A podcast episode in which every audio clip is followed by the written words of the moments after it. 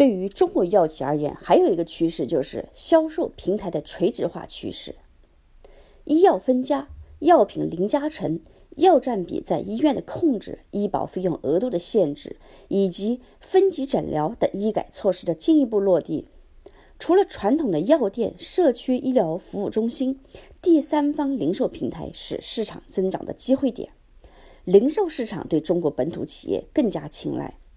据 IQVIA 二零一八年前三季度全国地级市零售药店数据显示，中国本土企业占到非处方药和处方药销售总额的百分之八十七和百分之六十四，六十四，保持了对跨国药企的绝对竞争优势。还有一个趋势就是数字化转型，互联网加医疗已成为趋势。二零一八年四月十二日，国务院。国家卫生健康委员会等部门发布了关于促进互联网加医疗健康发展的意见。从大数据、云计算、人工智能到移动医疗，数字化浪潮正改变着中国医疗行业。跨国药企纷纷带头积极响应国家举措，实现自身数字化转型，向中国互联网加医疗健康平台领先者的目标进发。在供应链领域，透过数据管理系统平台，从分销商、药店以及医院搜集市场和销售信息，掌握医院或药店的销售数量、存货、进货和渠道中沉淀的库存。根据这些数据，药企可以对进销存进行深度分析，进而预测销售趋势，并做好生产计划。再比如，透过移动医疗平台对慢慢性病患者进行远程医疗。诊后随访、数据分析，通过常年跟踪、监护和管理，提升患者的治疗效果，提升用药的依赖性和依从性。利用大数据技术对患者进行分析和预测，提高用药的准确性，帮助医生之间的信息分享和传播，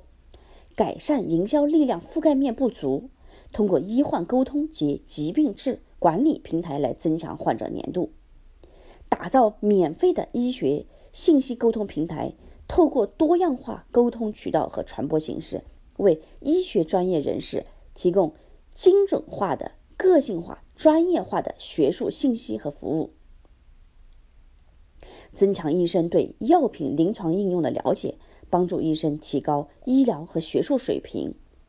透过分享药企在移动医疗领域的经验和资源，以及医药生态圈的领先经验，为外部企业及项目提供广泛的机会和支持，实现共同开发和创新，进一步造福客户和患者。